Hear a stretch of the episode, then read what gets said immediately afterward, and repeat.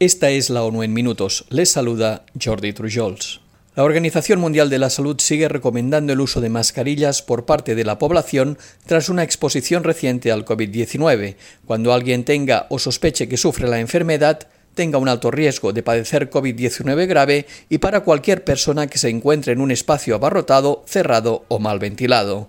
Asimismo, aconseja que un paciente con COVID-19 pueda abandonar anticipadamente el aislamiento si da negativo en una prueba rápida basada en un test de antígenos. Para los pacientes con síntomas y sin acceso a pruebas, las nuevas directrices sugieren 10 días de aislamiento a partir de la fecha de aparición de los síntomas. Para quienes den positivo en las pruebas de COVID-19 pero no presenten indicios ni síntomas de la enfermedad, la agencia sugiere actualmente cinco días de aislamiento frente a los diez anteriores.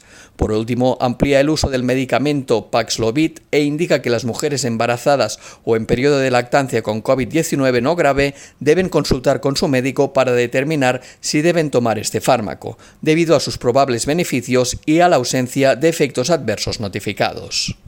Tras iniciarse el pasado martes en Grecia un juicio contra 24 activistas acusados de ayudar a rescatar a migrantes en peligro en el mar, la oficina del Alto Comisionado de la ONU para los Derechos Humanos llamó a que se retiren todos los cargos contra los acusados.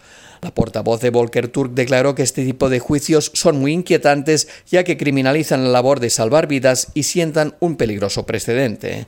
Añadió que además producen un efecto intimidatorio obligando a los defensores de los derechos humanos y organizaciones humanitarias a interrumpir su labor de defensa de las garantías fundamentales en Grecia y otros países de la Unión Europea.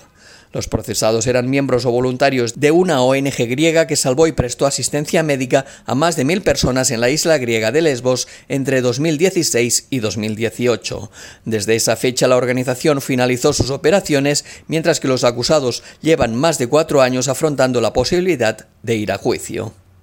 En vísperas de la reunión anual de líderes mundiales que se celebrará en Davos la próxima semana, el presidente del Fondo Internacional de Desarrollo Agrícola advierte de la urgente necesidad de llevar a cabo grandes y rápidas inversiones en el desarrollo rural para evitar las repetidas crisis alimentarias y acabar con el hambre y la pobreza. Álvaro Lario pedirá en ese foro a los gobiernos, inversores y empresas privadas que incrementen enormemente las inversiones en agricultura y desarrollo rural a largo plazo, para garantizar la seguridad nutricional y la independencia alimentaria, una cuestión crítica para los países en desarrollo. Las investigaciones muestran que el rendimiento de los cultivos en el futuro podría disminuir hasta un 25% de aquí a finales de siglo, debido al aumento de la frecuencia e intensidad de los fenómenos meteorológicos extremos. Además, más del 35% de las tierras cultivadas en todo el mundo para la producción de trigo y arroz podrían estar sometidas a olas de calor perjudiciales de aquí a 2050. Los pequeños agricultores que producen un tercio de los alimentos del mundo reciben menos del 2% de la financiación mundial para el clima. La Agencia de la ONU para los Refugiados anunció este jueves el nombramiento del reconocido actor y productor mexicano Luis Gerardo Méndez como embajador de buena voluntad. El año pasado Méndez viajó con la agencia a Tapachula, una ciudad fronteriza al sur de México que recibe 7 de cada 10 solicitudes de asilo en el país. Allí se entrevistó con personas refugiadas y visitó los albergues donde se resguardan mientras concluye el trámite de sus solicitudes de asilo. Méndez declaró que ser embajador de buena voluntad supone un un privilegio y afirmó estar convencido que desde su trinchera podrá ayudar a que más personas entiendan la realidad de quienes han tenido que huir y contribuir a que exista más apoyo para ellas.